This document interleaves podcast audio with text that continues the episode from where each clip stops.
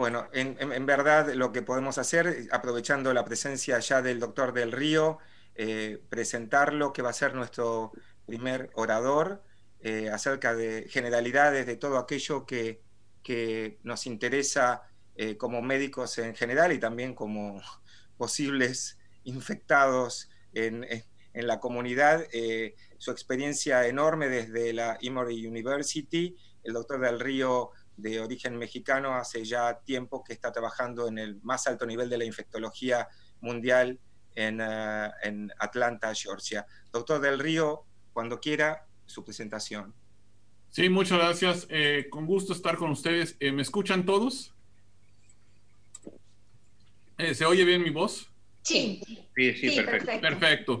Bueno, antes que nada, agradecerles la presencia, de estar con ustedes, agradecerles el que me hayan invitado y, mencionar que estamos ante una, una pandemia sin precedentes, ya lo que realmente nos tiene a todos muy preocupados y la manera en que esto ha surgido de manera pues tan, tan súbita, tan, ah, tan inmediata es, es, este, es una cosa que, que, que, pues yo creo que ninguno de nosotros realmente, yo creo que a todos nos tomó un poquito, yo diría, entre sorprendidos y, y este, y eh, eh, no, necesariamente preparados. Eh, las, la, la, explosión de esta pandemia ha sido algo que, que no ha tenido, ha sido sin precedentes y por tanto a una pandemia que ha sido sin precedentes, la respuesta tiene que ser sin precedentes.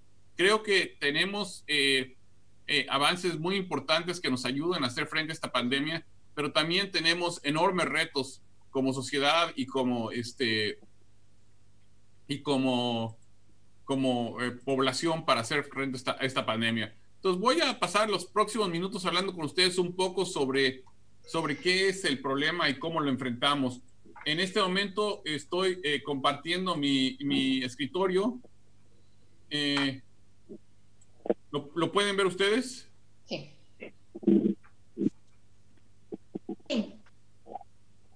Sí, sí, perfecto. Este, no sé qué hice, pero no estoy. A ver. Eh. Sí, está bien, nada más ponerle transmitir pantalla. A ver, ya voy.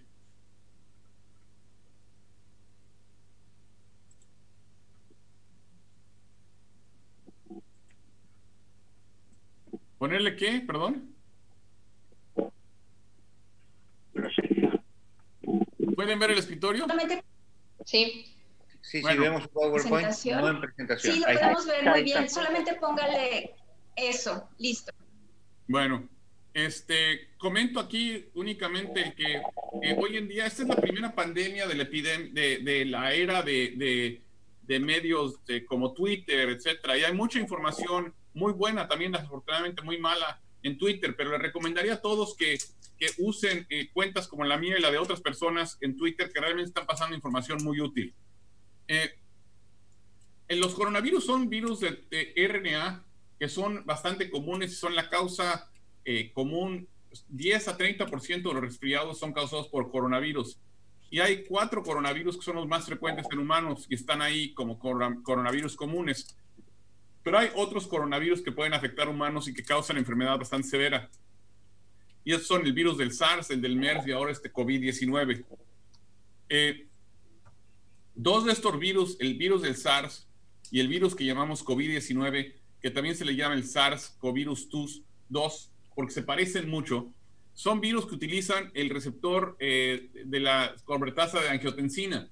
Y como utilizan el receptor de la convertasa de angiotensina, este receptor se encuentra eh, presente en cantidades importantes en pulmones, en corazón, en tracto digestivo y en riñones y por tanto no es extraño que tengamos manifestaciones gastrointestinales a consecuencia de este virus.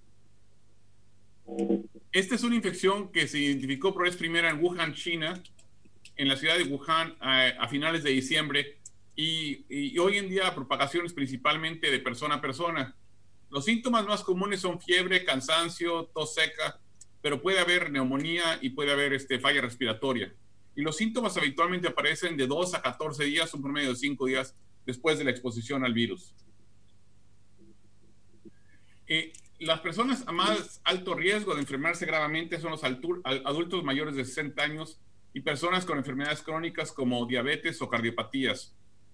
Esta enfermedad, este virus se transmite por contacto cercano con personas infectadas a través de eh, respiratorias, al toser o estornudar, o por contaminación de superficies. Y después de tocar una superficie contaminada, uno se toca la boca o la nariz y de esta manera se contagia. Al momento no hay vacuna ni tratamiento específico y los casos graves pueden requerir oxígeno suplementario y ventilación mecánica. Esto es el crecimiento de la epidemia en los últimos, eh, donde estamos ahora. Existen ya más de 7.500 eh, mil casos a nivel mundial en más de 170 países y pueden haber ahí los datos de la OMS eh, de dónde están los casos hoy en día, ¿no? Y obviamente, pues tanto, Estados Unidos como Europa, España, Francia, Italia han sido altamente afectados. Este es un resumen de casos a nivel mundial, a nivel de España y de Estados Unidos y con algunos lugares donde se consigue información. Pero muestro esto porque este ha sido un mes de la epidemia y podemos ver cómo a finales de febrero a nivel mundial, el último día de febrero, había únicamente 85 mil casos y hoy en día ya hay 700 mil. Es decir, la duplicación, el número de días que los casos están duplicando es, es, es, es muy acelerado. Y esto es porque el virus tiene un crecimiento exponencial. De llegar del primer caso a los primeros 100 mil casos pasaron 67 días. De llegar de 100 mil a 200 mil pasaron 11 días. De llegar de, 200 mil a 300 mil pasaron 7 días. De 300 mil a 400 mil, 4 días. De 400 mil a 500 mil, 3 días. Y de 500 mil a 600 mil, únicamente un día. Es decir, esto antes de que sea mediados de abril va a haber más de 2 millones de casos en el mundo. Y por eso es, es la preocupación que tenemos. Y podemos ver aquí la, tasa de crecimiento de este virus, su, factor de crecimiento es de aproximadamente 2 a 3. ¿Y eso qué significa? Bueno, que entonces cada 2 a 3 días el, número de casos se está multiplicando. Eh, y podemos saber aquí, puse aquí España como ejemplo, ¿no? España pasó de tener 84 casos el primero de marzo a tener 1.200 casos el 9 de marzo y 6.300 casos el 14 de marzo, y no he puesto los más recientes, pero obviamente ese crecimiento exponencial es algo que hay que tomar muy en cuenta. ¿Cuáles son las, las, las maneras fundamentales de hacer frente a esta pandemia? La primera es información, la segunda es identificación y la tercera es aislamiento. Eh, bueno, ¿cuáles son los síntomas frecuentes? Bueno, los síntomas pueden ser escurrimiento nasal, dolor de garganta, malestar general, pero puede haber también fiebre severa y sobre todo falta de, aire. Pongo esta diapositiva para ustedes sobre los, las manifestaciones gastrointestinales, porque eh, yo ya he visto pacientes que llegan con fiebre y dolor abdominal y, diarrea como su única manifestación y sin tener tos. Hecho la anorexia, la diarrea, el vómito, el dolor abdominal y muy particularmente la anosmia y la disgusia son muy importantes. Y de hecho, el 30% de los pacientes parecen manifestarse con anosmia. Llegan sin poder, y de hecho la anosmia ocurre hasta en 20% de los pacientes antes de que tengan ningún otro síntoma. Entonces yo le digo a la gente que perder el sentido del olfato debe ser una muy buena, una muy buena manera de saber si uno va a tener esta enfermedad o no. Eh, y pueden ver en este estudio publicado en el American Journal de Gastroenterology recientemente qué porcentaje de pacientes tenían eh, manifestaciones digestivas sin manifestaciones este, respiratorias. Y de hecho, este, y había algunos que tenían ambas y otros que no tenían ninguna. La mortalidad es, es de aproximadamente el 1% en personas menores de 50 años, pero cuando empieza uno a tener más de 50 años, la mortalidad aumenta. Y de hecho, al llegar a los 80 años, la mortalidad es del 14% más. Y particularmente elevada es la, mortalidad de personas que tienen enfermedad crónica, diabetes, cardiopatía isquémica, eh, enfermedad pulmonar crónica, cáncer. Ahora, ¿por qué nos preocupamos? Bueno, yo pongo aquí datos de España, pero los podría poner para cualquier otro país. España tiene 46 millones de habitantes. Si el 20% se enferman, son 9 millones de enfermados. Si de esos 9 millones únicamente 15% requieren atención médica, es 1.2 millones de personas que requieren atención médica. Y si la tercera parte de los hospitalizados requieren terapia intensiva, son 400 mil personas. Es decir, el crecimiento, el número de personas que requieren atención hospitalaria es enorme porque el número de infectados es grande. Eh, y, los países con una mejor respuesta a la epidemia han, han mostrado tener dos cosas. Una facilidad de acceso muy rápido a pruebas de diagnóstico y la, capacidad de tener pruebas en sitios comunitarios, es decir, no en, en sitios clínicos, donde los enfermos están lejos del sitio de atención médico. En cuanto a tratamiento, no tenemos tratamientos específicos, pero varios tratamientos han sido probados como potencialmente útiles, y entre ellos están medicamentos antivirales como el Remdesivir, medicamentos como la cloroquina y la hidroxicloroquina, eh, los antirretrovirales como lopinavir, ritonavir y darunavir, y algunos antivirales como ribavirina, paniprivir, y de hecho ya se ha usado también suero convaleciente y se están desarrollando anticuerpos monoclonales. Se han usado también inmunomoduladores como el tocolucimab o el maricimab, que han tenido un, efecto porque bloquean la, tormenta de citocinas. Ahora, ¿qué podemos hacer para mitigación? Bueno, para mitigación lo que podemos hacer es realmente tratar de, disminuir la transmisión. Y eso lo logramos obviamente mediante, mediante distanciamiento social. Y son esas medidas de distanciamiento social las que son fundamentales para lograr disminuir la transmisión del virus en este momento. Eh, ¿Y qué es lo que, lo que es lo que, este, qué significa eso de distanciamiento social? Bueno, lo que significa es tratar de disminuir el contagio.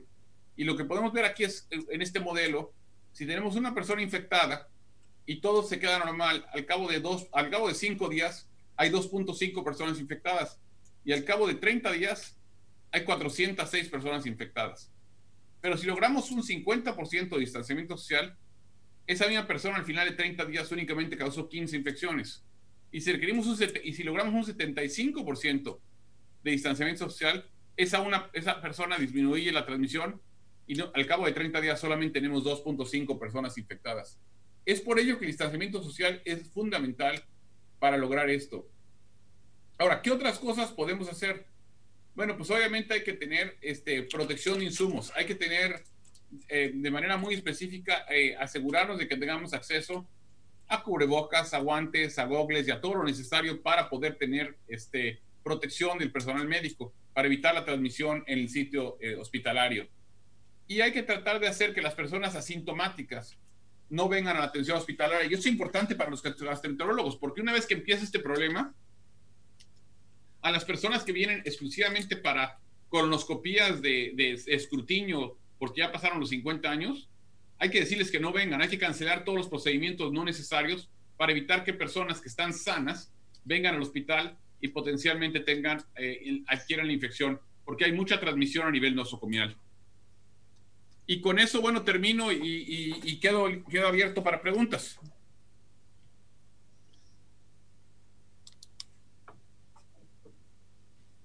Carlos, eh, muchas, muchas gracias por estar con nosotros.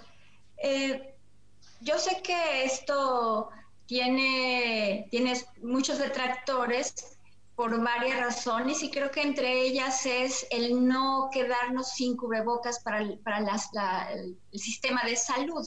Pero si la gente hiciera sus cubrebocas hechos en casa, finalmente esto se contagia porque una persona eh, escupe o aeroliza algo de su boca y que cae en una superficie. No, no es de utilidad que la gente haga cubrebocas caseros y, y salga hacia la calle cuando tengan que salir de manera forzosa. No estoy diciendo que no hagamos distanciamiento social, es muy importante. Este, bueno, si la persona, es, muy importante que las personas que tienen síntomas y que están tosiendo o que tienen fiebre, definitivamente se pongan cubrebocas. El que, el que las otras personas se pongan cubrebocas no ha mostrado ser utilidad en, en distintos estudios que se han hecho, pero, pero, pero pues yo creo que hoy en día, este, si tenemos suficientes cubrebocas y si la gente quiere hacer sus propios cubrebocas, yo no tengo razón de decirles que no los usen. yo creo que no hay que, no hay que, este, no hay que decir usa cubreboca porque, porque no tenemos datos para decir que esto va a servir, pero tampoco yo le voy a decir a alguien que tiene un cubreboca, le voy a decir, oye, no lo tienes que usar. Lo que necesitamos es que sí existan suficientes cubrebocas para el sector salud y que no, no se agoten porque la gente los compró y entonces no tengamos acceso en los hospitales. Eso sería muy preocupante. Eh, quería hacer una pregunta, Edgardo. Sí, claro. Eh, aprovecho para... ¿Qué, opina usted? He, leído por parte de algunos epidemiólogos que dicen que el final de esta historia consiste en que un porcentaje enorme de la población mundial va a estar inmunizada y que la prevención y la reclusión por, por medio de cuarentena va a permitir que gente de grupos de riesgo mayores evite estar en el momento agudo aunque el resto de la comunidad haya, haya sido infectado. ¿Qué, cómo ve este, esta visión del problema? Eh, ese es un poquito lo que ha pasado en Alemania. En Alemania lograron que la persona, que la, diferencia entre Alemania y Italia es que en Italia, en Alemania, la edad media de los pacientes es de 46 años y en Alemania la edad media es de 63 años. En Italia es de 63 años. Los alemanes lograron que la población de más alto riesgo no se expusiera, los protegieron. Y al hacer esto lograron que, este, que entonces este, eh, el contagio de manera muy importante para las personas mayores y, disminuir la mortalidad. La mortalidad en Alemania es, menor al 1%, en cambio la mortalidad en Italia es superior al 10%. Entonces yo creo que, que si logramos evitar de que las personas mayores se infectan y se, vamos a tener una, una, un problema de salud mucho menor que si dejamos que se infecten. Eh, eh, ¿Se me escucha Edgardo Smecol desde Buenos Sí, claro que sí. Eh, bueno, muchas gracias, eh, doctor Del Río, por, su exposición. Le voy a hacer un comentario muy breve desde Argentina para ver cómo se ve. Nosotros estamos mirando con atención el ejemplo de Italia, España, Alemania, y advertimos que tenemos una cierta carencia de determinada en los grupos centinela, el número de pacientes, etcétera. Pero lo que sí hicimos es una cuarentena casi preventiva cuando todavía no despegó la curva. Uno podría decir que eso es algo prometedor, eh, no sabemos cuándo puede terminar, es un work in progress, pero ¿cuál es su opinión sobre eh, lo que ha determinado Argentina? Encerrar a todo el mundo, digamos, encerrarnos salvo el personal de salud y el personal de seguridad. La, la gente está acatando masivamente esto. ¿Uno podría prever que esto no va a ser tan Italia, tan España? Pues yo esperaría que ese fuera el caso yo creo que están haciendo lo correcto, porque si se espera uno que haya casos para hacer eso, la, problemática es distinta. Entonces yo creo que lo antes que uno puede intervenir es mejor. Entonces yo creo que lo que está haciendo Italia lo felicito, lo que está haciendo, eh, perdón, Argentina lo felicito, yo creo que es una buena estrategia. Doctor Del Río, otra pregunta. El, impacto económico de esto lo vamos a, sentir todos. Entonces, eh, hay algo que, eh, que, yo tal vez veo en el futuro y es el analizar quiénes sí se, sí se inmunizaron asintomáticos para que hagan su, su, vida laboral. O sea, mucha gente se está infectando y ya es, ya tiene inmunidad y sin embargo está encerrado y no trabajando. Este, ¿qué, ¿Tendrá alguna opinión sobre esto? Yo creo que sí, yo creo que el problema que yo veo es que hay mucha gente, es decir, decir vamos a infectar a la gente para que se inmunice, va a causar muchas muertes, pero ya si alguien se infectó y se recuperó, esa persona podría perfectamente regresar a trabajar. Y hay que detectarlo con IgG, tal vez. Sí, exacto, con, con, pruebas de anticuerpos. No están todavía disponibles eh, abiertamente, entonces hay que esperar a que estas estén disponibles, pero cuando estén disponibles son una buena opción, absolutamente. Y la otra, hay un, ahora va a haber una, va a haber este, donadores de plasma en abundancia y esto podría ayudar a los pacientes. Así es, también esa es la otra opción, el que haya donadores de plasma y que ellos, eh, que esto sirva para que los pacientes se recuperan y de hecho la terapia con plasma es una de las opciones más, más prometedoras que se está viendo en este momento. ¿Me, escuchan? Perdón. Sí, claro. Eh, sí hay una pregunta de, la gente, eh, y es una pregunta creo que de todos los que estamos aquí en el panel. Eh, usted fue muy claro y seguramente la doctora Gloria Fernández Esparrach, que hace endoscopía en el Clinic de Barcelona, ya sabemos muy bien cómo tenemos que protegernos frente al paciente convencional y frente al paciente que tiene COVID. Ahora, la consulta diaria en un medio como Argentina, donde los casos autóctonos recién están apareciendo. O sea, yo eh, voy al hospital a diario y veo pacientes que tienen alguna complicación, una colitis ulcerosa, tengo que ver esta tarde a un paciente con una colitis ulcerosa severa, es así. Eh, yo en lo personal cuando lo vi el sábado me disfracé de astronauta, eh, pero veo que las enfermeras y los médicos la revisan normalmente. ¿Quién está equivocado? Esta paciente, digamos, no, no viajó, no tiene fiebre, no tiene síntomas respiratorios. Yo la puedo revisar allí o en el consultorio, en un consultorio alguien... yo creo que yo creo que no hay ningún problema. Si quieres si quieres hacer algo, yo lo único que haría quizás siempre obviamente lavado de manos, pero la otra cosa que haría si hay alguna duda ponerme un cubrebocas y no tiene que ser un N95, un cubrebocas quirúrgico es más suficiente.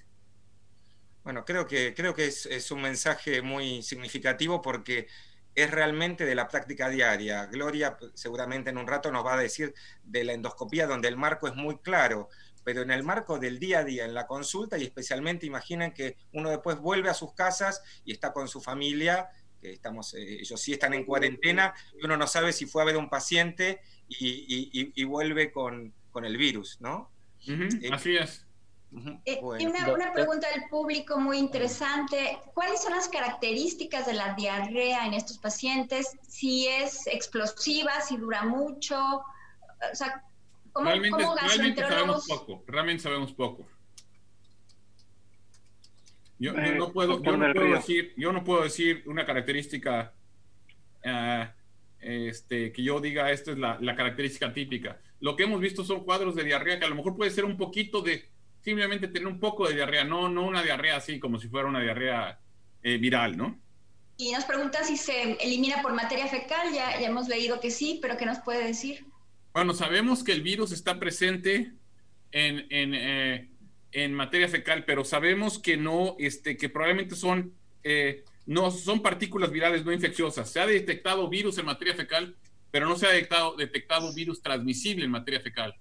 Entonces yo creo que también hay que tener eso muy en cuenta.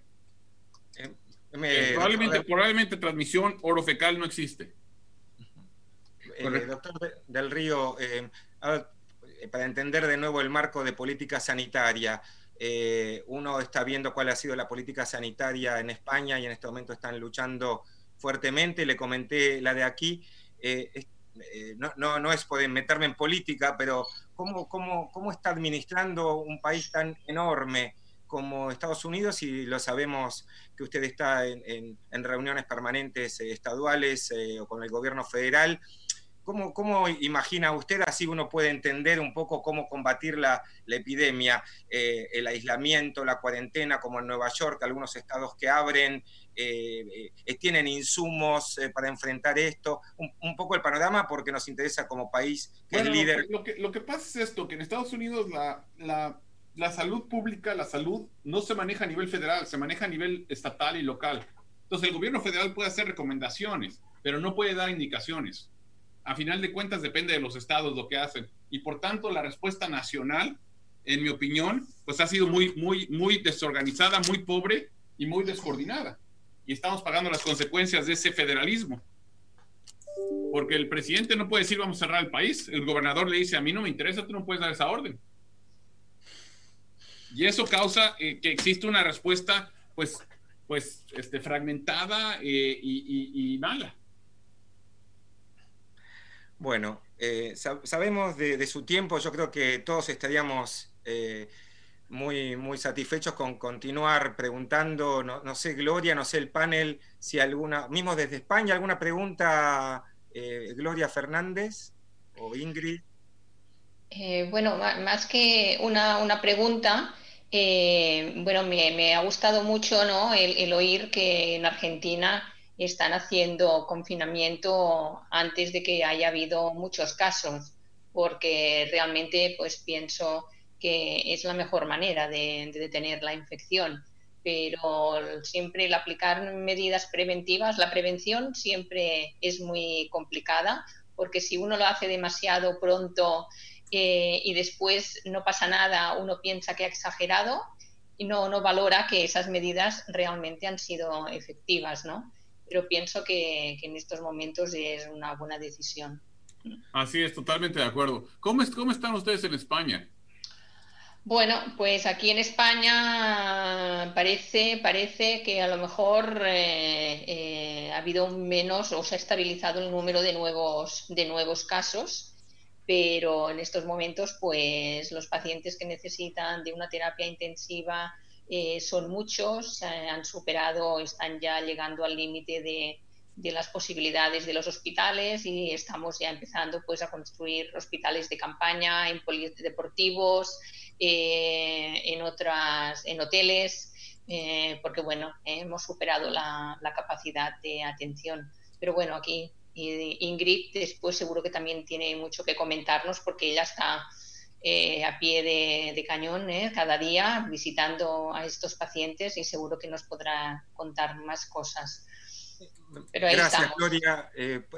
tomo la palabra. doctor Del Río. Sí. sí. Una, última consideración. Habría miles y están lloviendo las preguntas de los cientos de, ingresados a, YouTube. tratamiento. Tratamiento sabemos que no existe. Usted mostró un slide con muchas, eh, eh, muchas drogas. Hago un comentario, acá en Argentina es uno de los 10 países en los cuales se está ensayando eh, hidroxicloroquina y acitromicina, al igual que en Francia. y mm, desde el ministerio aparece el liponavir. ¿Algún comentario de, bueno, más allá de si puede tener dos palabras? Por un lado, a los científicos, o científicos, a los médicos. Y por el otro lado, si esto es escuchado por la comunidad no médica, algunas palabras sobre todo el afloramiento en Twitter desde cualquier tipo de medida de agua bendita, etcétera, etcétera, el ajo, la vitamina C, etcétera. Dos palabras, va, dos palabras, su, comentario. Bueno, pues mi, este, hoy en día el tratamiento es, es sintomático, es, es, es, de apoyo, es oxígeno, es, es sintomático. Y en aquellos pacientes que requieren algo más, pues mi recomendación hoy en día es que los tratemos de poner en un estudio clínico, porque todos esos tratamientos que existen, que si hidroxiquina, que si esto, que si aquello, pues son anécdotas y, no podemos continuar tratamientos en base a anécdotas. Yo creo que hay suficientes casos que, que necesitamos estudios clínicos, necesitamos respuestas y, sabemos cómo hacer esto. Y por tanto, estudios clínicos, en mi opinión, es la manera correcta de proceder más que dar tratamientos este, pues empíricos, porque el empiricismo no nos va a llevar a ninguna parte, no vamos a poder obtener los resultados que necesitamos para tomar decisiones. Bueno, yo creo, eh, ahora hago mi despedida desde Buenos Aires y María Eugenia como compatriota le da su despedida desde la Sociedad Argentina de Gastroenterología y desde la comunidad médica y no médica de Argentina. Le agradecemos mucho su valioso tiempo. Maru. Un placer, un placer estar con ustedes. Muchas gracias, doctor del Río, por estar con nosotros. Saludos por allá. Hasta luego. Bueno, a continuación vamos a, escuchar, eh, vamos a ver si se está, eh, si podemos compartir la pantalla. Eh, ¿Se está compartiendo la pantalla? O, sí, sí, muy bien. Bueno, pasamos al segundo aspecto, endoscopía en tiempo de coronavirus. Ya la vio Ana Gloria Fernández Esparrach del Hospital Clínic de Barcelona y mm, vamos a estar coordinando en conjunto, bueno, no, nosotros no llamativamente me había llamado un poquito a silencio y por suerte entran David Zagalski con muchas posiciones en la Argentina, actualmente Instituto de Callao, pero presidente de congresos, eh, asociaciones, largo currículum, y Fabio Nachman, que más allá de estar en la Fundación Favaloro, es el vicepresidente de la Sociedad Argentina de Gastroenterología. Si yo puedo salir de la pantalla, la vamos a dejar a Gloria eh, con, con su share screen. Pues voy a ello compartir. Eh, pues muy buenas tardes o buenos días eh, para los que estáis al otro lado del Atlántico. Eh, muchas gracias por, haberme invitado a participar en este web seminar que, bueno, pienso que realmente es muy, es muy necesario y estoy intentando, estoy intentando hacerlo de compartir. Le he dado Ahora ve. No, vaya, vaya, eh, vaya, a sus diapositivas. No voy a tocarle ahí porque ya está dentro. Ah, ok, vale. Pues aquí están mis diapositivas. Perfecto. Eh, bueno, pues eh, los que hacemos endoscopia realmente somos un colectivo pues que estamos expuestos al, al coronavirus, también los pacientes que vienen a hacerse la endoscopia y bueno, voy a, dar una serie de recomendaciones y también vamos a, os voy a presentar la situación en la que estamos en estos momentos en nuestra, en nuestra unidad. Eh, como pueden ver aquí, ya el 12 de marzo, cuando Italia era el país europeo con más eh, afectados eh, ya pues el, equipo del doctor Repici eh, publicaron este interesante documento en gastrointestinal endoscopy dándonos ya una serie de indicaciones que han sido muy útiles porque son las que hemos adoptado, eh, por lo menos pues aquí, aquí en España, ¿no? la sociedad tanto española de endoscopia como las locales catalanas Fíjense por esto que en el momento en que el doctor Repici hizo estas recomendaciones, dentro de las áreas de alto riesgo eh, no, estaba, no estaba España y en cambio ahora España ya es el segundo país europeo con más, con más casos. Por lo tanto, es una situación que cambia día a día y que las recomendaciones también tienen que irse adaptando a las necesidades que van surgiendo.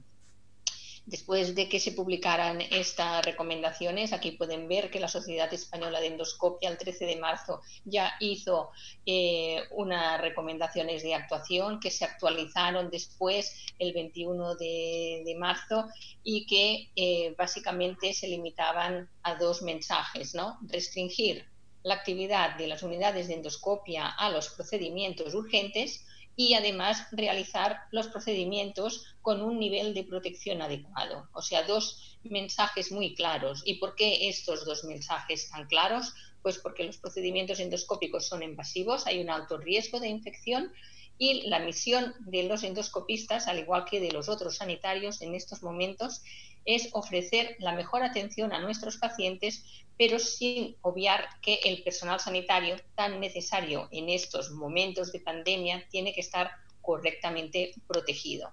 Y el objetivo de todas estas recomendaciones, al fin y al cabo, no son otras que evitar el contagio entre pacientes, entre pacientes y el personal, entre el propio personal y también del personal hacia el paciente. O sea que es muy necesario adoptar unas medidas excepcionales ya que estamos viviendo unos momentos excepcionales.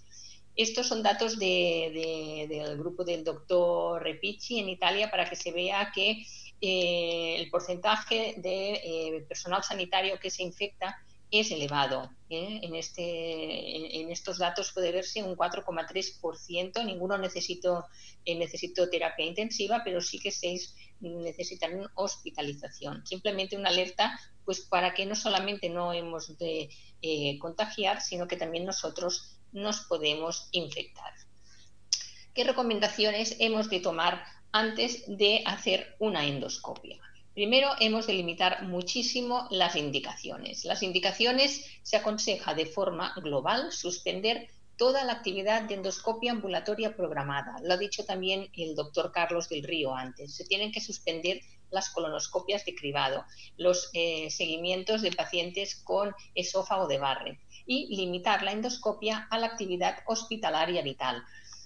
¿Qué entendemos por eh, endoscopia urgente o actividad hospitalaria vital? Pues hay estas indicaciones que pueden verse aquí en la, en la diapositiva. Estaríamos limitando el hacer endoscopia a pacientes con hemorragia digestiva alta en situación de inestabilidad hemodinámica, en los que hacer una terapéutica endoscópica puede revertir esta situación de riesgo para el paciente, pacientes con impactación esofágica por un cuerpo extraño, que es evidente que se les tiene que dar una solución, pacientes con una colangitis obstructiva que precisen una CPRE, pero no hemos de olvidar que, eh, aunque estemos en el contexto de una pandemia, siguen habiendo muchas otras enfermedades graves. Existen muchos pacientes oncológicos que precisan de eh, tratamientos y estos pacientes oncológicos que precisen un tratamiento endoscópico, ya sea por los síntomas o porque sea necesario el diagnóstico para poder empezar a hacer eh, quimioterapia, también serían casos que se tendrían por lo menos que valorar la necesidad de hacerlos. Y finalmente, determinadas colonoscopias cuya rentabilidad diagnóstica sea inaplazable, pues en el caso de una persona joven con sospecha de eh, una enfermedad inflamatoria grave, pero que de este tema ya hablará después la, la doctora Ordaz. Una vez revisadas las indicaciones, ¿Qué se aconseja? Se aconseja hacer equipos de trabajo fijos y estos equipos van a depender un poco de cómo se realice la sedación en, cada, en cada eh, centro. ¿no? Pero, por ejemplo, en nuestro caso hemos formado equipos fijos eh, formados por endoscopista, enfermera de endoscopia, enfermera de anestesia, un anestesista, auxiliar para ocuparse de la limpieza de, del equipamiento, camillero y secretaria. Todo esto para poder evitar infecciones cruzadas entre el personal, para poder eh, protegernos de la infección y tener siempre gente en la retaguardia dispuesta o capaz de poder seguir trabajando. Es muy importante no compartir ordenadores ni teléfonos, cada uno que utilice el suyo.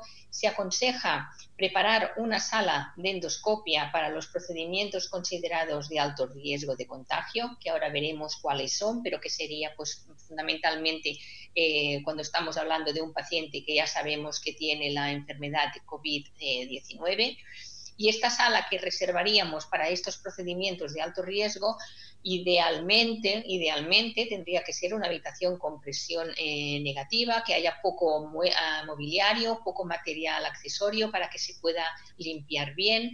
También una alternativa es, si no, hacer esta endoscopia a pie de cama del paciente infectado. Y después, lo que también se aconseja, una vez hayamos identificado qué pacientes sí que vamos a hacerles la endoscopia, se tiene que hacer un triaje para descartar eh, que sean portadores en ese momento de la infección por el virus, eh, por el coronavirus. ¿Cómo se tiene que hacer este triaje? Idealmente el triaje se tendría que hacer 24 horas antes por llamada telefónica se tendría que interrogar al paciente si ha tenido fiebre alta, tos, mialgia, cefalea. Hemos visto que las diarreas también es otro síntoma de la, de la infección. Se tendría que hacer una buena anamnesis en busca de estos síntomas. Se le tiene que preguntar si tiene un familiar con el que convive que tenga sospecha o que tenga una confirmación de COVID-19. Y también se le tiene que preguntar si procede de áreas de alto riesgo de infección de COVID-19. En el momento en que llegue a la unidad de endoscopia, todo este interrogatorio se volverá a repetir y además, idealmente, antes de que el paciente entre en la sala de endoscopia, se le tendría que tomar la temperatura y se le tiene que dar una mascarilla y unos guantes y además los acompañantes deben quedarse siempre fuera de la unidad de endoscopia. Solamente va a entrar el paciente dentro de la unidad, a no ser que sea una persona que necesite de mucha ayuda, que en este caso también dándole una mascarilla y unos guantes se dejaría entrar al acompañante. Todo ello para evitar el máximo eh, contacto entre, entre personas. Entonces, se tiene también que evaluar cuál es el riesgo de, eh, el, riesgo de infección. Entonces, hay, hay dos, dos, categorías de riesgo. Uno sería el riesgo según el paciente, otro sería el riesgo según el tipo de endoscopia que vamos a hacer. El riesgo según el paciente, esto también está reportado en la publicación del grupo de Repichi en el gastrointestinal endoscopy, clasifica a los pacientes en tres grupos de riesgo. Riesgo bajo, que sería el caso que tú has comentado antes, eh, Edgardo, de esa paciente con enfermedad inflamatoria que no tiene síntomas, no tiene contacto con nadie que, que, tenga el virus positivo y no procede de áreas de alto riesgo en los 14 días previos. Después estaría el riesgo intermedio, que sería el paciente que tiene síntomas pero que no ha estado en contacto con nadie que sea positivo para coronavirus y que no proceda de zonas de riesgo alto en los 14 días previos. También sería riesgo intermedio el que no presenta síntomas, pero sí que ha estado en contacto con alguien positivo o procede de zonas de riesgo alto en los 14 días previos. Y finalmente ya sería el riesgo alto, que serían aquellas personas claramente infectadas por el coronavirus y que tiene por lo menos un síntoma y además ha estado en contacto con alguien positivo o procede de zonas de riesgo. En estos momentos nosotros en, Barcelona y en España, en general, eh, ya no existe el riesgo bajo. Todos los pacientes para nosotros son o riesgo intermedio o riesgo alto, porque estamos ya en una zona de alto riesgo de infección y por lo tanto tenemos que tener presente que cualquier paciente ha estado en contacto con alguien positivo si es que él no es ya positivo, aunque sea asintomático en ese momento. Y después, en cuanto al nivel de riesgo según el tipo de endoscopia, evidentemente es diferente hacer colonoscopia o una endoscopia, una endoscopia baja que hacer cualquier tipo de endoscopia alta. Entonces, la, colonoscopia y las econdoscopias bajas son endoscopias de riesgo intermedio, mientras que la endoscopia alta es de riesgo alta por eh, la proximidad con la boca y con las eh, secreciones respiratorias y con la saliva del paciente. Entonces, combinando el riesgo del paciente y el riesgo de la endoscopia que vamos a hacer, esto nos va a exigir pues una serie de precauciones y necesitaremos una serie de material de protección. En el caso del paciente de riesgo intermedio que se le va a hacer una colonoscopia, en este caso eh, se necesitaría una protección mínima que consistiría en gafas, doble guante, gorro, una bata impermeable y una mascarilla que podría ser solo quirúrgica. Eh, quirúrgica. En cambio, el paciente de riesgo intermedio al que se le va a hacer una endoscopia alta o cualquier endoscopia en un paciente con riesgo alto, aquí ya la protección tiene que ser máxima y es lo que ya entra dentro de la categoría de EPI-B, que EPI es la, es la protección individual, el equipo de protección individual. Y el tipo B, ¿por qué? Porque ya necesitamos una mascarilla específica, que ya no es la mascarilla quirúrgica y que son estas que en Estados Unidos son las N95, pero que nosotros en Europa tenemos las FFP3 o FFP2 y que parece ser que son equivalentes a la N95 americana. Aquí podéis ver en, este, en estos gráficos ¿no? cómo sería el, el equipamiento para hacer una endoscopia baja en un paciente de riesgo intermedio, el gorro, las gafas, una mascarilla quirúrgica, un delantal, los guantes. Y en cambio aquí ya se puede ver el material, el EPI-B, que es lo que necesitamos para hacer una endoscopia alta o cualquier endoscopia en un paciente con riesgo alto y que ya implica eh, la bata quirúrgica con, con, mangas largas y que también implica utilizar estas mascarillas eh, que ya no solamente evitan aquí se puede ver las diferencias entre las mascarillas, ¿no? No solamente evitan eh, la transmisión del médico al paciente, sino que además tienen unos filtros que hace que la posibilidad de, que haya una transmisión en cualquiera de los dos sentidos, en este caso tiene un 94% eh, mínimo de filtración y aquí llega ya hasta el 99%. Por lo tanto, esta sería la más segura de, todas. Esto sería como eh, el aspecto que tendría una unidad de endoscopia en el momento actual. Esto es una fotografía de la unidad del doctor Repici. Esta es una fotografía de nuestra unidad en la que se ve el recovery vacío. Los pacientes ya no se recuperan aquí en la sala de recuperación, se recuperan en la misma sala donde se ha hecho la endoscopia. Aquí ya no hay trajín de personas, esto si no siempre parece, a veces decimos que parece un mercado, porque siempre hay gente por aquí pasando, y eh, el personal eh, con batas, guantes, gorros y mascarillas, eh, incluso en muchos momentos en los que no estamos haciendo, haciendo endoscopia. Lo que es muy importante del material de protección individual es la forma de colocar y la forma de sacarlo. Esto es súper importante, cómo se tiene que retirar el material de protección. Aquí estaríamos viendo el material de protección para pacientes de riesgo intermedio a los que les hacemos una colonoscopia y que sería primero poner el gorro, lavarse luego las manos, luego ponerse la bata, luego ponerse la mascarilla, luego ponerse las gafas y luego ponerse dos pares de guantes y aquí puede verse el orden en el que uno tiene que retirarse este equipo. Primero sacarse el primer par de guantes, habiendo primero lavado bien con una solución hidroalcohólica.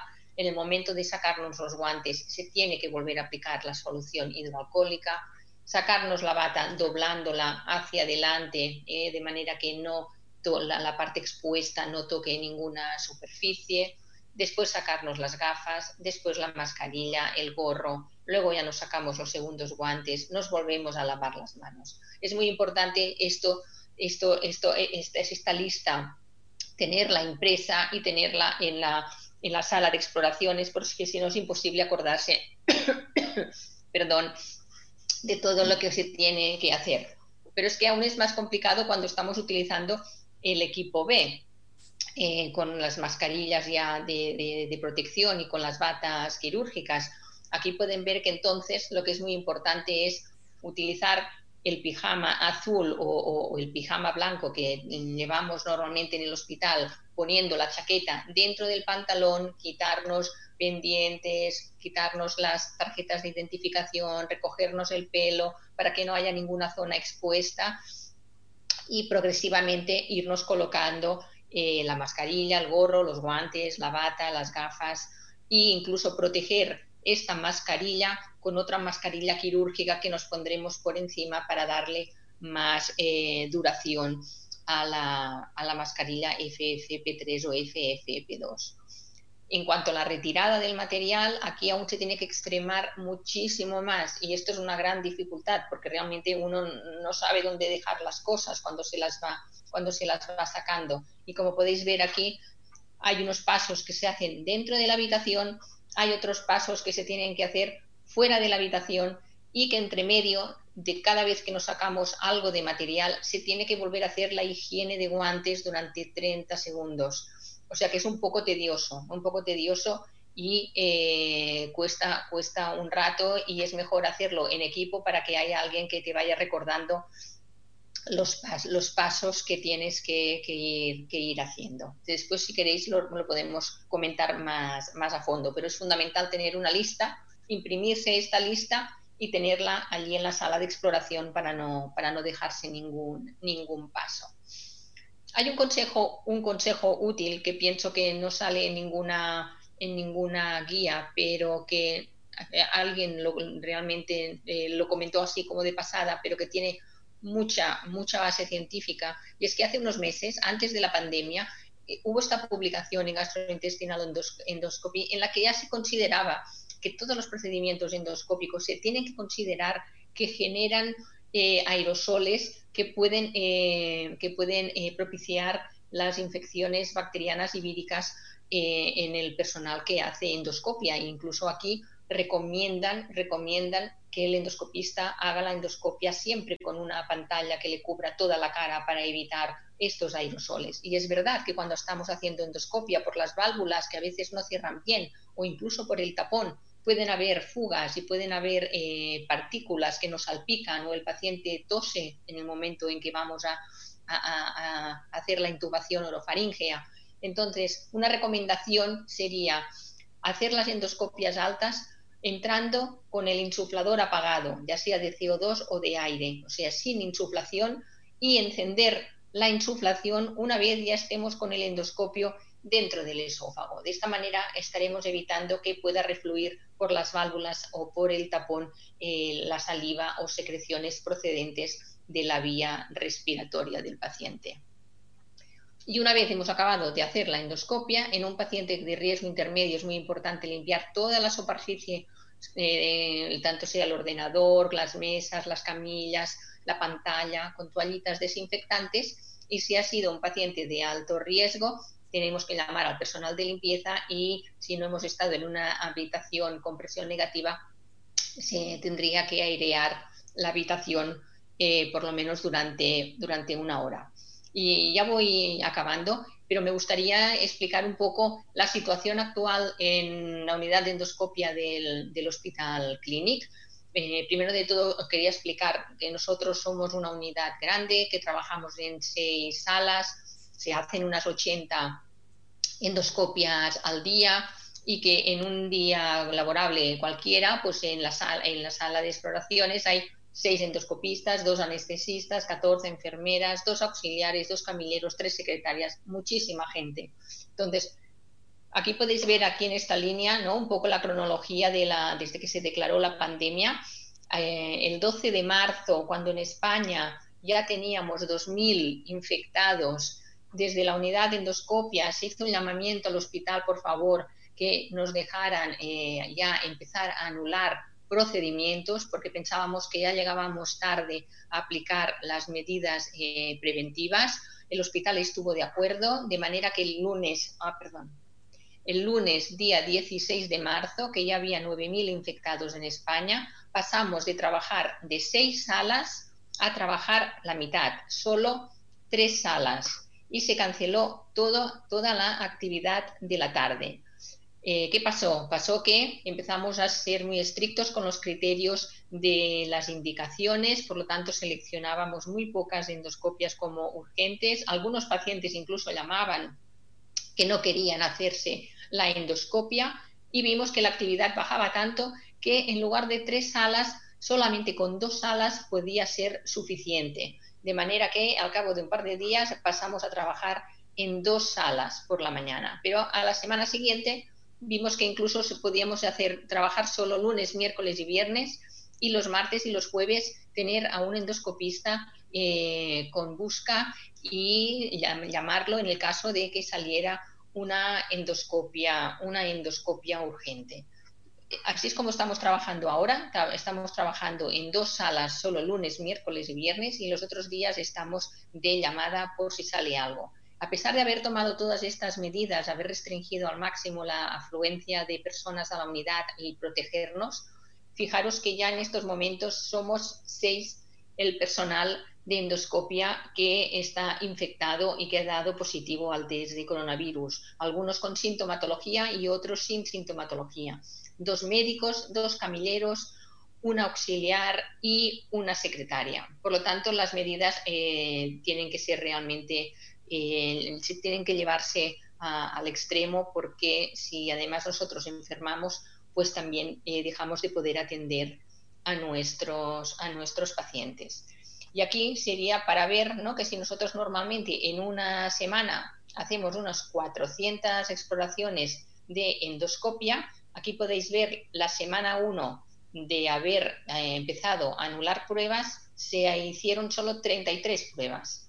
Y la semana 2, que fue la semana pasada, se hicieron solo 21 pruebas. O sea que es realmente un descenso súper importante de 400, 400 eh, exploraciones a la semana hacer solo 20 exploraciones a la semana.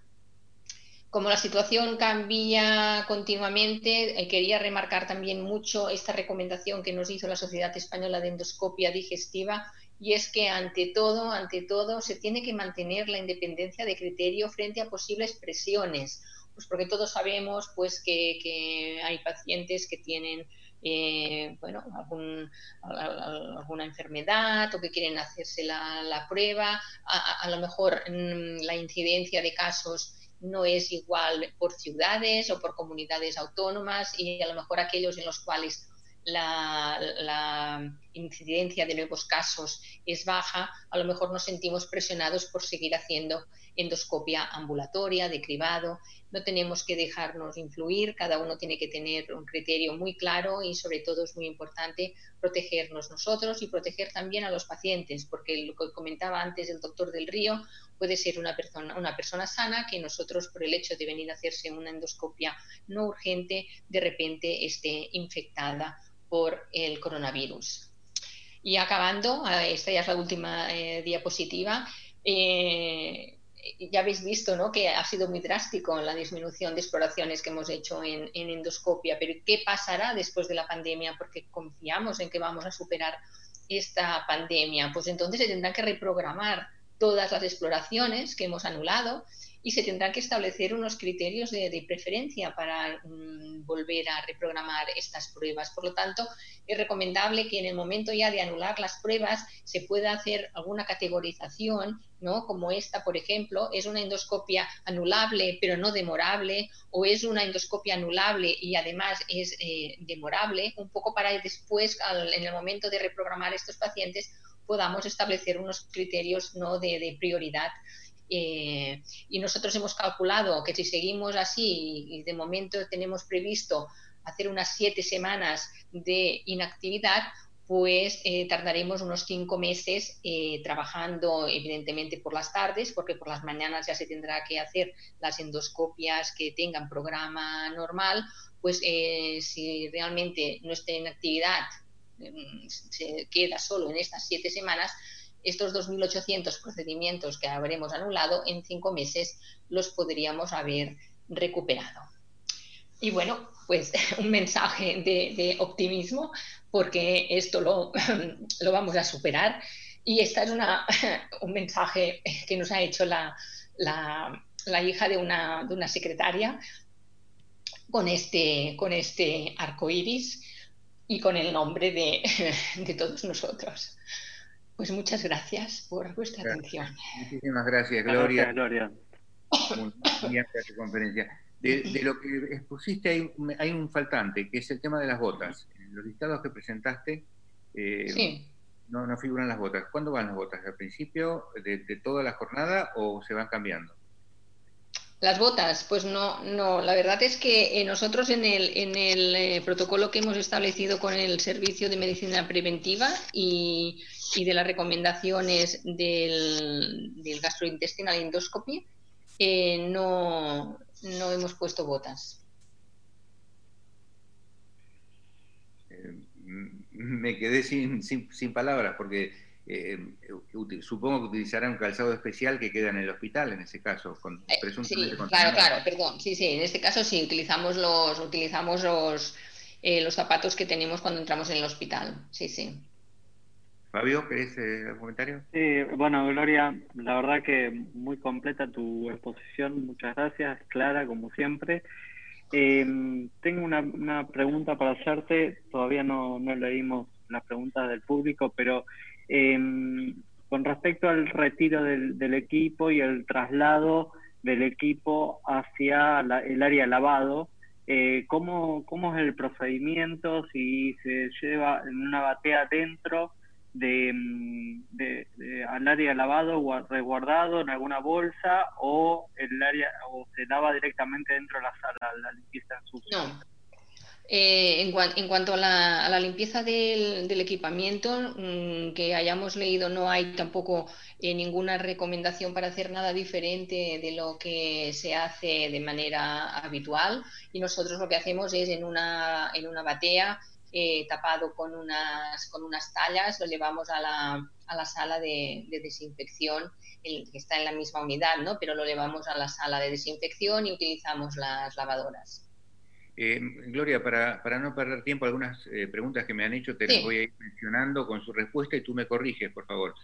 Eh, en un caso confirmado, se refiere acá, por lo que entendí, todos los pacientes de ustedes son alto riesgo y todo paciente está potencialmente contaminado, así que no, no se hace screening y, búsqueda en el, en el, personal porque saben que están enfrentando pacientes contaminados.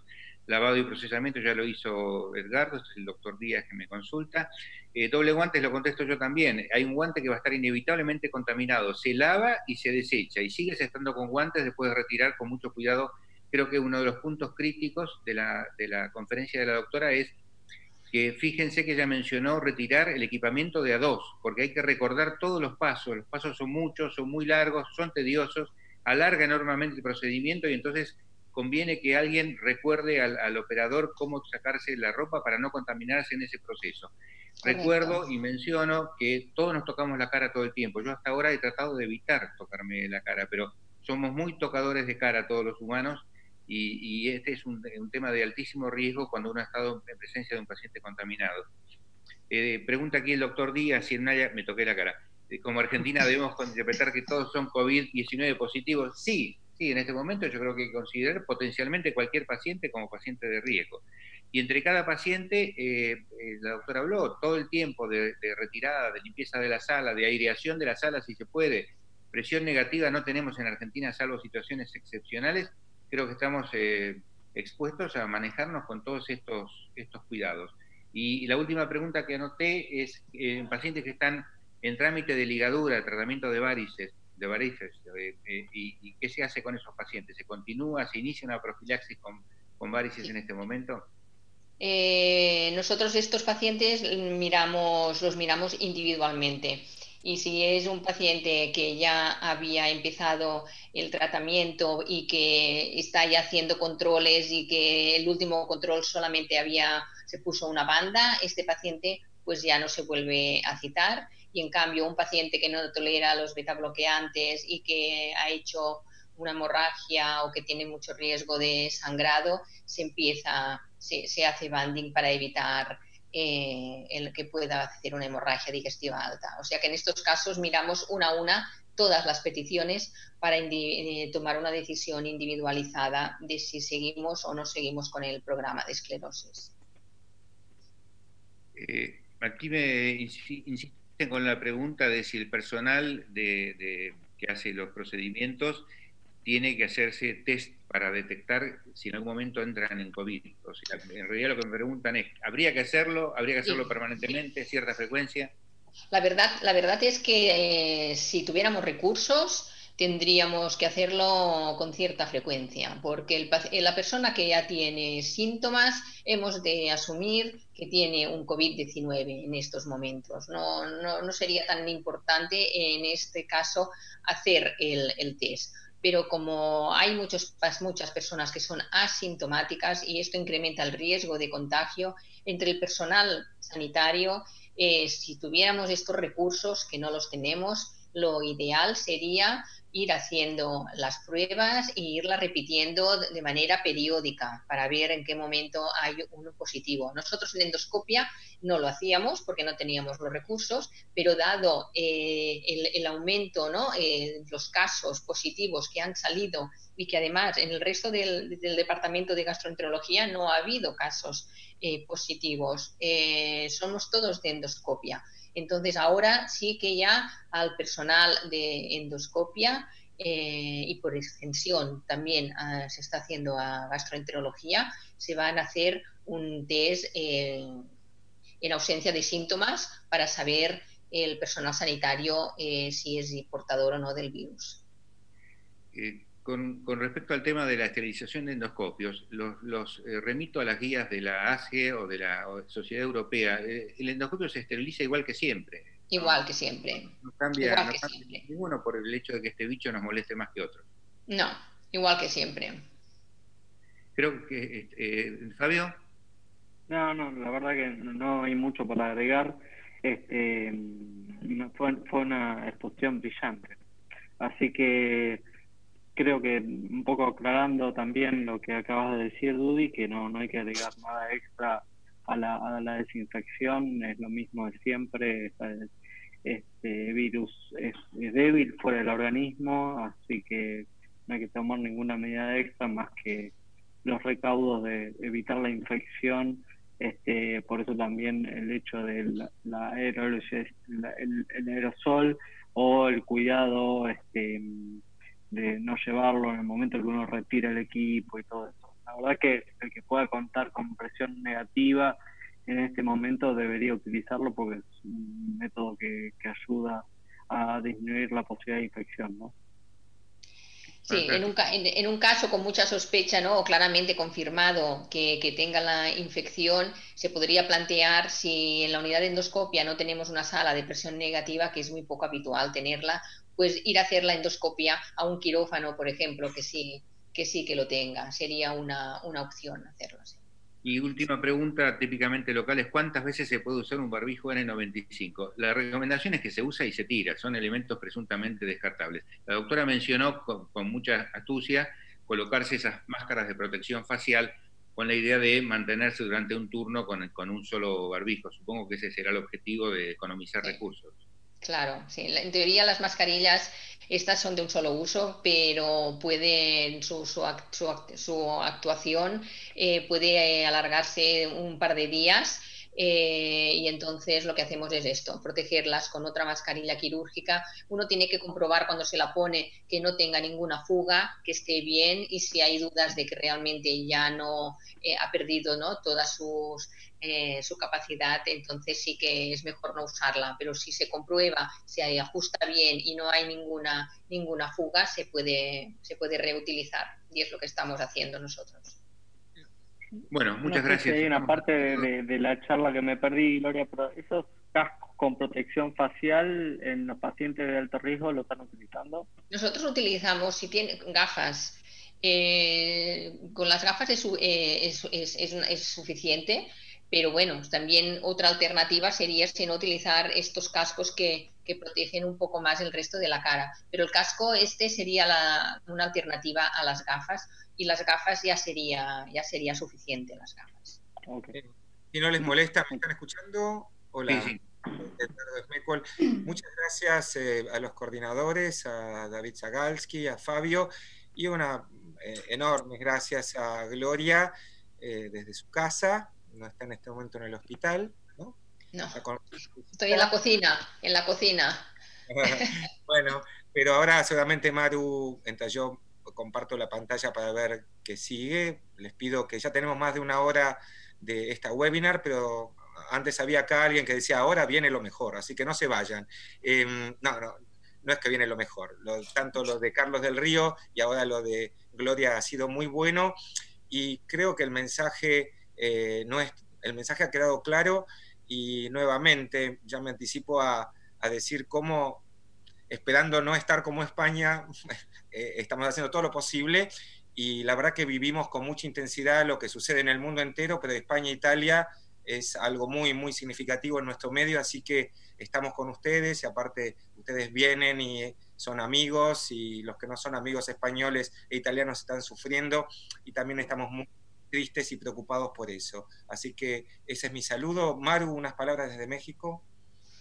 Sí, muchísimas gracias por, por eh, transmitirnos esto que ustedes ya han estado viviendo, eh, una situación muy fuerte y dolorosa, pero esperando que podamos reducir los, los riesgos. Y Edgardo, si, si quieres, continuamos con el, con el siguiente tema. Eh, si nos quieres compartir tu, tu pantalla. Eh, sí, eh, estoy, ahí estamos. Estoy tipo del río. ya vimos a Carlos. Ahora viene básicamente Ingrid Ordaz del Hospital Clínic de Barcelona está en línea, yo entiendo, y como coordinadores tenemos del Hospital Italiano y de GADECU, que es, eh, sería el GTQ argentino, eh, Josefina Echevers y el doctor Jesús Kazuo Yamamoto del Instituto Nacional, esto es muy largo de decirlo. De Ciencias Médicas y Nutrición, Salvador Subirán, de México. México, y yo los dejo probablemente Josefina luego también nos puede un poquito más antecedentes de Ingrid con las cuales he estado trabajando. Y yo ya, si aprendo a stop share, eh, los dejamos con Ingrid. Adelante, Ingrid. Hola, buenas, desde aquí, desde España, buenas tardes a todos, buenos días probablemente para la mayoría de los que nos estáis escuchando. Eh, bueno, en primer lugar, también igual que mis compañeros eh, Gloria y el doctor del Río, pues agradeceros la invitación a estar con vosotros esta tarde y poder ayudaros en la medida de lo posible con, nuestra experiencia. Os comparto las diapositivas. Disculpad un segundito aquí. Para que podamos ir siguiendo todos juntos un poco el, guion que había preparado. ¿Se, ve? Perfectamente. Vale. Em, intentaré ser breve y dar mensajes claros y concisos para, para que queden las cosas así más importantes claras. A modo de introducción, eh, creo que es importante comentar que hasta principios del mes de marzo eh, no había casos reportados de pacientes con enfermedad inflamatoria intestinal y COVID positivo en, las series de, pacientes con, registros de, un volumen muy elevado de pacientes, como es, por ejemplo, los hospitales de China que, que seguían más de, más de 20.000 pacientes. Esto, eh, bueno, como veremos luego a lo largo de la charla, pues generó bastante y ahí sigue generando bastante incertidumbre porque, como sabéis, los pacientes con enfermedad inflamatoria intestinal, un gran porcentaje de ellos llevan tratamientos inmunosupresores y, un elevado porcentaje eh, tratamientos combinados con anti-TNFs eh, y tiopurinas, la mayoría de ellos. Entonces, tanto a la comunidad científica de médicos que tratamos a estos pacientes como a los propios pacientes les generó y les, eh, al principio de todo, mucha angustia el hecho mm, de, pensar que ellos eran mm, población vulnerable de riesgo para el desarrollo de esta enfermedad. Después desarrollaremos un poquito más este tema, pero ya, ya os digo que, sorprendentemente los pacientes con inflamatoria eh, no tienen un mayor riesgo de, de desarrollar esta enfermedad o que sea más grave respecto a la población general exceptuando aquellos que tengan factores de riesgo, eh, como por ejemplo pues son las enfermedades cardiovasculares, diabetes y edad avanzada.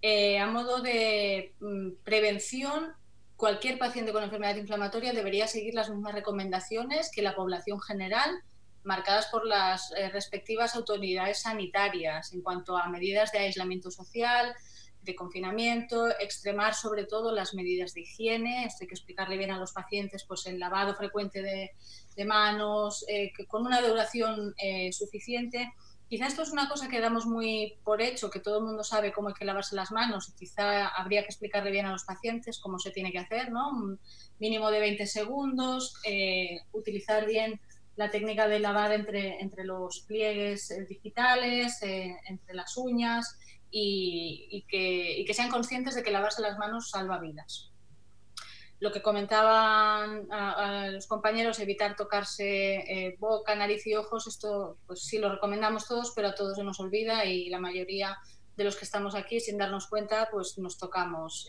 constantemente la, cabeza.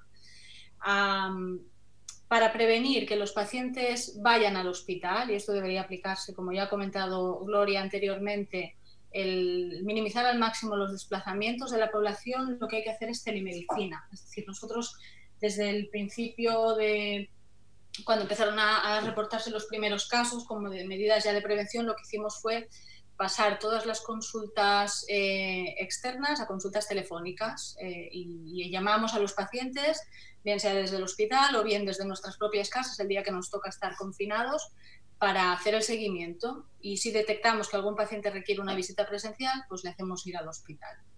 Otro aspecto que ya se ha comentado y que hago énfasis de nuevo porque es muy importante, hay que posponer, anular todo aquel procedimiento que no sea estrictamente urgente y necesario, es decir, las endoscopias que hacemos para cribado de cáncer de colon o para valorar eh, curación mucosa, cirugías, todo eso se debe posponer y evitar así que los pacientes vayan, vayan a los hospitales. De hecho, el, tema de la endoscopia urgente, pacientes que tienen un brote de la enfermedad, quizá yo ahora sería un poco más cauta y a lo mejor valoraría hacer algún tratamiento, iniciar tratamiento en forma empírica, evitando que el paciente se haga el procedimiento. Ah, aquí os comparto una diapositiva que revisé ah, el otro día de la Organización Internacional de, la IOIBD. Eh, han hecho una reunión recientemente en la que han elaborado una serie de, ítems para dar eh, recomendaciones en, los pacientes con inflamatoria. Entonces, como os comentaba antes, independientemente del tratamiento que reciban, los pacientes con inflamatoria no tienen un mayor riesgo de infección por el coronavirus y desconocemos si eh, tienen un mayor riesgo de mortalidad en el caso de que, se la, de que la desarrollen la enfermedad. En este sentido, ya os decía antes, tiene un mayor peso eh, que el paciente tenga otros factores de riesgo, pues que tenga a lo mejor una colitis ulcerosa no pesa tanto como que a lo mejor eh, seguro que tenga más de 60 años, que sea hipertenso, diabético o que tenga otras comorbilidades. Estamos viendo que esos pacientes son los que, los que tienen un peor pronóstico y eso va a marcar más la mortalidad en caso de que se infecten, no el hecho per se de que tengan una inflamatoria. Este es otro aspecto importante que lo he puesto en mayúsculas porque las recomendaciones a nivel internacional y que nosotros estamos haciendo desde el primer día es no suspender ninguna medicación de forma preventiva, incluso aunque el paciente esté en terapia combinada. Es verdad que a los pacientes les daba miedo el hecho de estar inmunodeprimidos y en este sentido, cuando empezaron los primeros casos, elaboramos las sociedades científicas, la Sociedad Catalana de Digestivo, y, y GTQ elaboramos un documento que se, que se transmitió a las asociaciones de pacientes para que eh, bueno, pues los pacientes estuvieran informados de la importancia de no suspender ninguna medicación porque el riesgo de desarrollar un brote de su enfermedad es mayor que el, que el riesgo de infectarse. Si el, paciente se eh, si el paciente desarrolla un brote, va a necesitar atención médica especializada y probablemente aumentar los requerimientos de corticoides que, como veréis después, tenemos que evitar al máximo. Ah, en cuanto a los tratamientos endovenosos en régimen de hospital de día, pues también los estamos manteniendo todos. Como os decía, es más seguro mantener la medicación que no suspenderla. Evidentemente, pues cuando el paciente va al hospital de día hay que tomar las medidas de precaución y, como comentaba Gloria, hacer un pequeño interrogatorio al paciente para saber si tiene eh, síntomas y en tal caso pues ya decidir cómo proceder, pero si el paciente está asintomático, se le administra el infliximab o el vedolizumab o el ustekinumab si es la primera dosis sin ningún tipo de problema. Los corticoides, eh, sabéis todos que las dosis de más de 20 miligramos al día durante más de dos semanas tienen un efecto inmunosupresor eh, considerable, con lo cual sí que aumentarían el riesgo de infección y tenemos que evitarlos al máximo. En cuanto a, suspender tratamientos, si el paciente desarrolla la enfermedad, eh, las recomendaciones de la es que se deberían suspender. Sin embargo, tampoco tenemos una evidencia suficiente en la que basarnos para dar esta recomendación. Pero bueno, por ser más prudentes, probablemente sería, sería adecuado suspenderlo o evitar la administración de la dosis eh, del, del infliximab, por ejemplo, vedolizumab, si, eh, si le toca en el momento de la infección.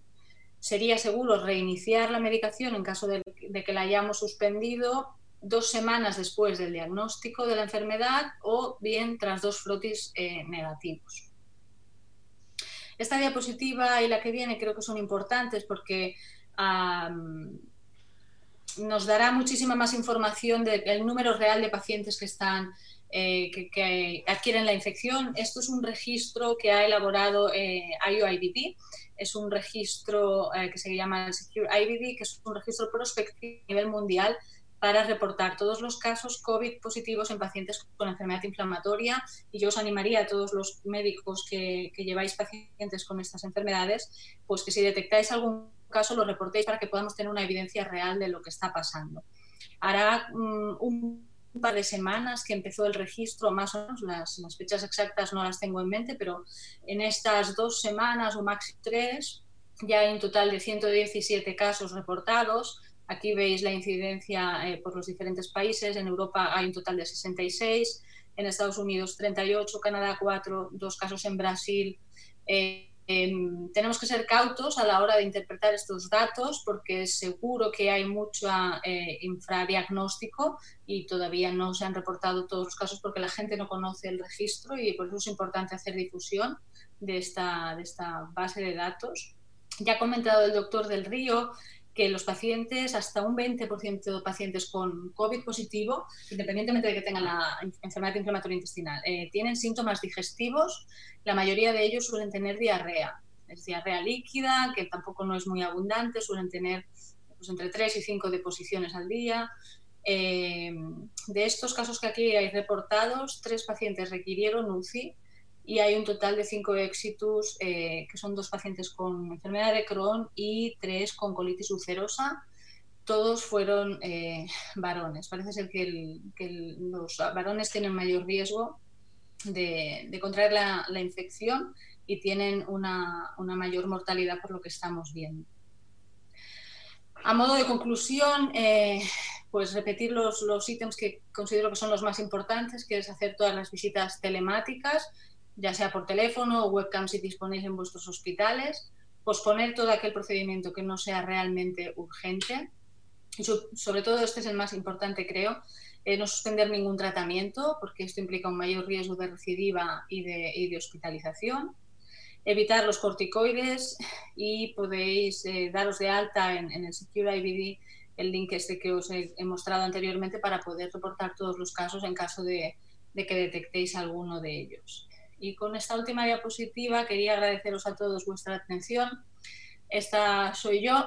Desde hace una semana, eh, pues yo soy videóloga, pero desde hace una semana la situación aquí en España es, muy dramática y, la necesidad de médicos para poder atender a todos los pacientes que estamos recibiendo en los hospitales es terrible, con lo cual pues, nos han movilizado a médicos de todas las especialidades hay cirujanos, gastroenterólogos, neurólogos, endocrinos, dermatólogos, traumatólogos, no sé, me dejo seguro alguna especialidad, pero ahí estamos todos ahí al pie del cañón para intentar dar lo, mejor de, nuestra profesión y sobre todo humanizarla, porque esto yo creo que es un aspecto que no quería dejar de lado, eh, porque está afectando mucho tanto a la, a la, población como a los profesionales. Nos está tocando vivir una, situación que jamás hubiéramos pensado. ¿no? Los pacientes requieren un tipo de aislamiento tan severo que no pueden ver a sus familias.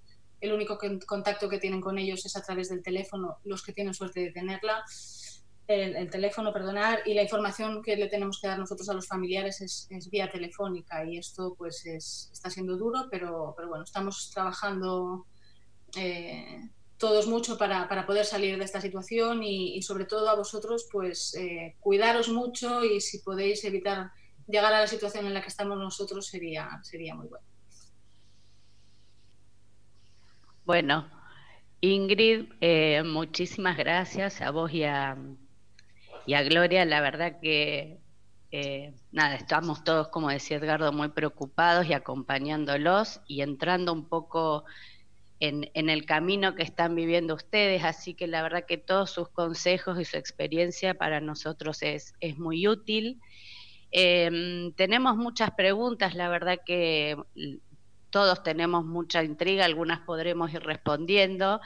Eh, una de las preguntas que voy a hacer yo, después iremos a, lo que pregunta el público. Eh, este porcentaje que hablan de un 20%, que se habla de pacientes con síntomas digestivos, ante, si tenemos un paciente con enfermedad inflamatoria y brote, y suponemos por teléfono, como tienen que ser las consultas en su mayoría, que tiene un brote de su enfermedad inflamatoria intestinal. ¿Deberíamos eh, rastrearlos a estos pacientes para COVID? Uno podría decir, ¿los síntomas digestivos podrían desencadenar un brote en, estos pacientes, la infección por, por COVID, o todavía no tenemos datos respecto a eso?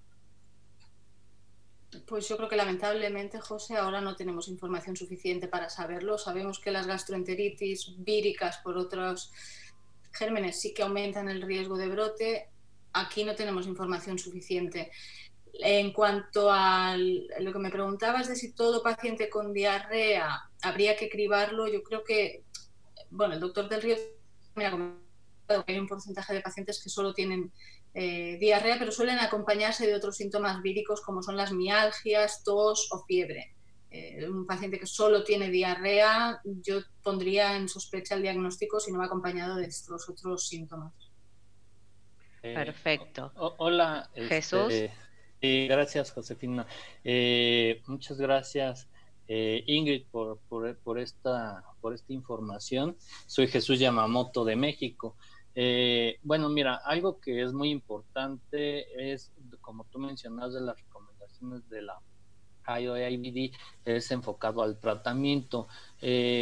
¿Tú qué piensas en cuanto a la parte de suspender los inmunomoduladores, o sea, las tiopurinas eh, enfocado y el metotrexato, porque finalmente son terapias de mantenimiento que, bueno, tenemos para pacientes con Crohn eh, e incluso para colitis ulcerosas esteroides dependientes en donde el paciente están, están bien controlados sin terapia biológica.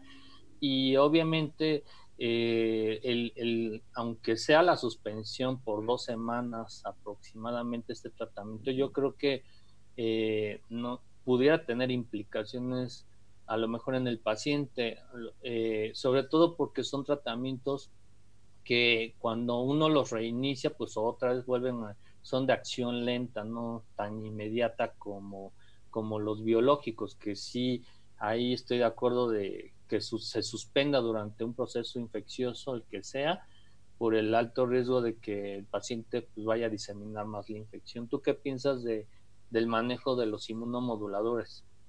Yo lo que os comentaba antes, Jesús, es que no, no suspendemos ningún tratamiento, incluyendo allí, eh, o sea, englobando aquí a los inmunosupresores, por varios motivos, porque evidencia preliminar parece ser que los inmunosupresores podrían tener un cierto efecto en el control de la tormenta citoquímica esta que hacen los pacientes cuando se infectan. El, efecto el hecho de tener una respuesta inmune celular un tanto inmunodeprimida parece ser que les protegería de hacer infecciones graves. Y por otro lado, sabéis que el, el efecto la duración de los metabolitos de los inmunosupresores dura luego, después de suspenderlo, varias semanas incluso, con lo cual tampoco tendría mucho sentido suspenderlo. Es decir, que el mensaje es no suspender nada. Sí, exacto. Yo, yo estoy de acuerdo contigo en, no suspenderlos. Finalmente, pues uno lo sigue. Probablemente nosotros no tengamos los metabolitos, pero con un seguimiento estrecho de los neutrófilos totales y eso es más que suficiente y, y, realmente que no implique al sistema inmunológico para que la audiencia no crea que debamos de suspender este grupo de medicamentos. Es muy importante que les quede claro a, la audiencia. perdón, acá tenemos preguntas del público. Nos preguntan pacientes que tienen un familiar de alto riesgo. Por ejemplo, ¿cómo, cómo manejamos al que al, tenés un paciente con inmunosuprimido con, con comboterapia o con anti-TNF. eh, ¿qué haces con los familiares? Por ejemplo, si el familiar del paciente es médico y tiene que ir a trabajar o es policía y está en contacto, digamos, dentro de, entra dentro de la población de riesgo. ¿Hay algún aislamiento en particular que tenga que tener el paciente? De forma preventiva, no. Es decir, si hay un contacto conocido, eso es otra cosa. Eh, el, positivo se debe aislar, eso sabéis todos, ¿no? Tiene que hacer un aislamiento de 14 días y, mm, se recomienda e, evitar que los pacientes con inflamatorias estén en contacto estrecho con gente que tenga síntomas. Entonces, claro, si un, paciente está casado con un médico y ese médico está atendiendo a, pacientes con COVID, claro, el, riesgo de que pueda haber contagio es alto. En la medida de lo posible, si, si, esa persona de riesgo puede mm, aislarse un poco de la familia durante esa temporada, pero claro, esto es muy difícil hacerlo. A nosotros en el hospital han habilitado eh, hoteles con habitaciones para el personal que quiera eh, pasar durante esa temporada eh, pues las noches en el hotel para evitar contagiar así a la familia. Pero claro, los recursos ya veis que son muy limitados y esto es difícil de poder hacerlo. Perfecto. Y si un paciente está en plan de anti-TNF, de algún tratamiento biológico, porque tenía indicación previamente y, empezó esta pandemia, ¿postergamos o seguimos con, la idea de, empezar el tratamiento?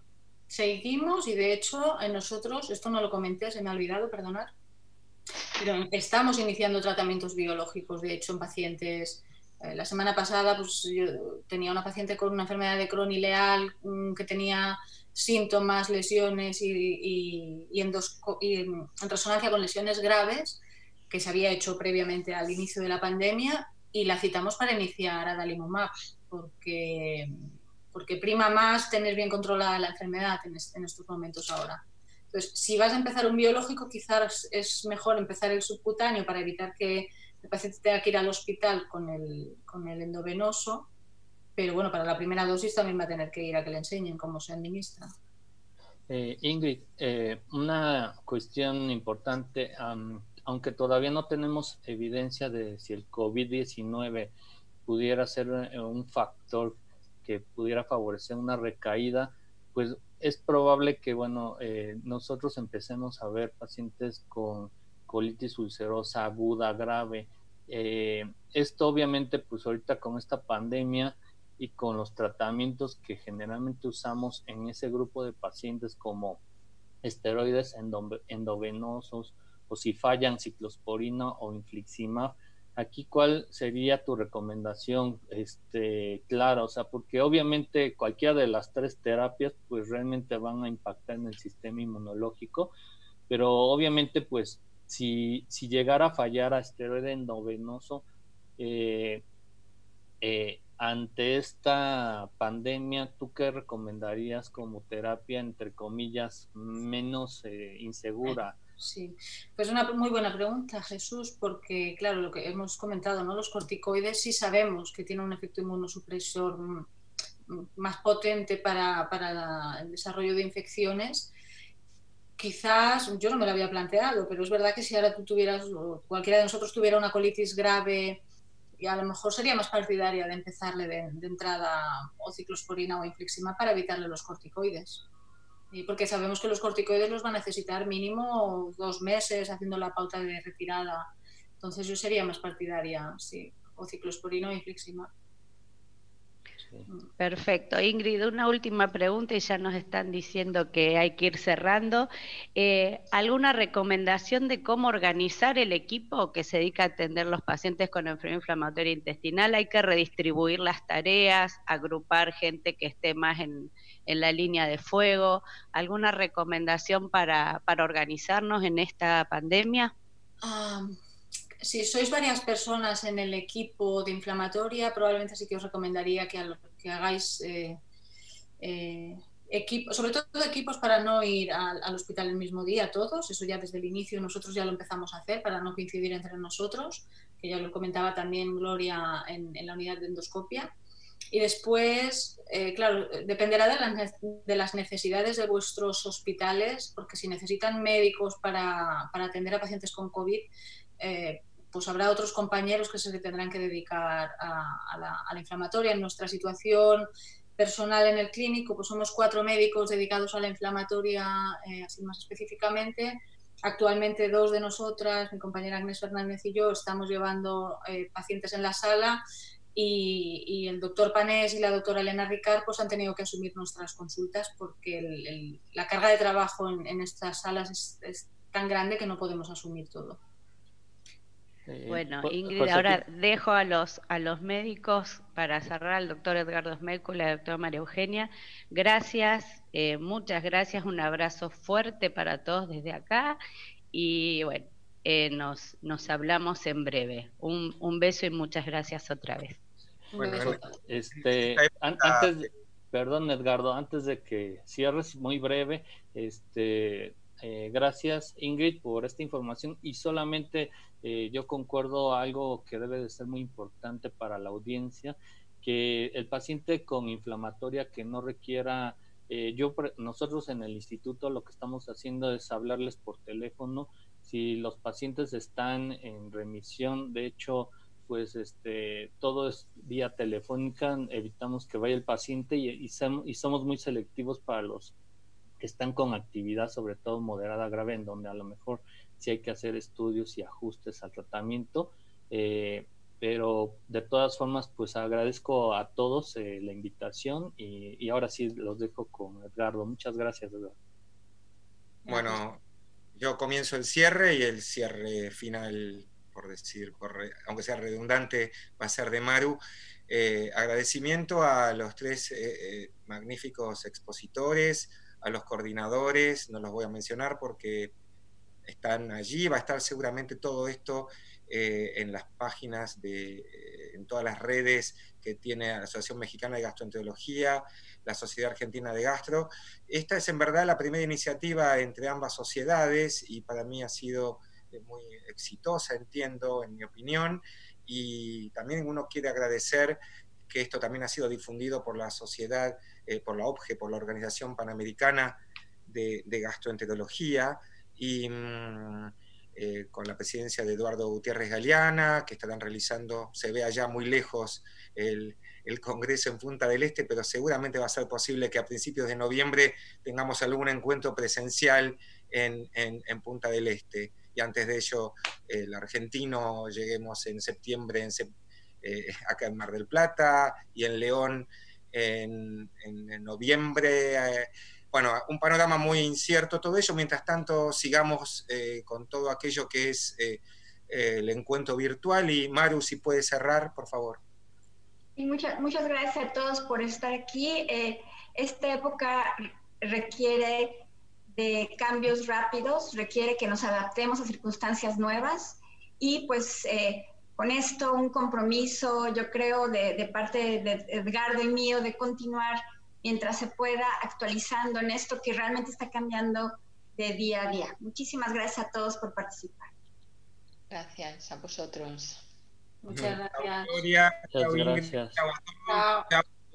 Bye. Cientos aparentemente que nos han acompañado. Chao. Hasta la próxima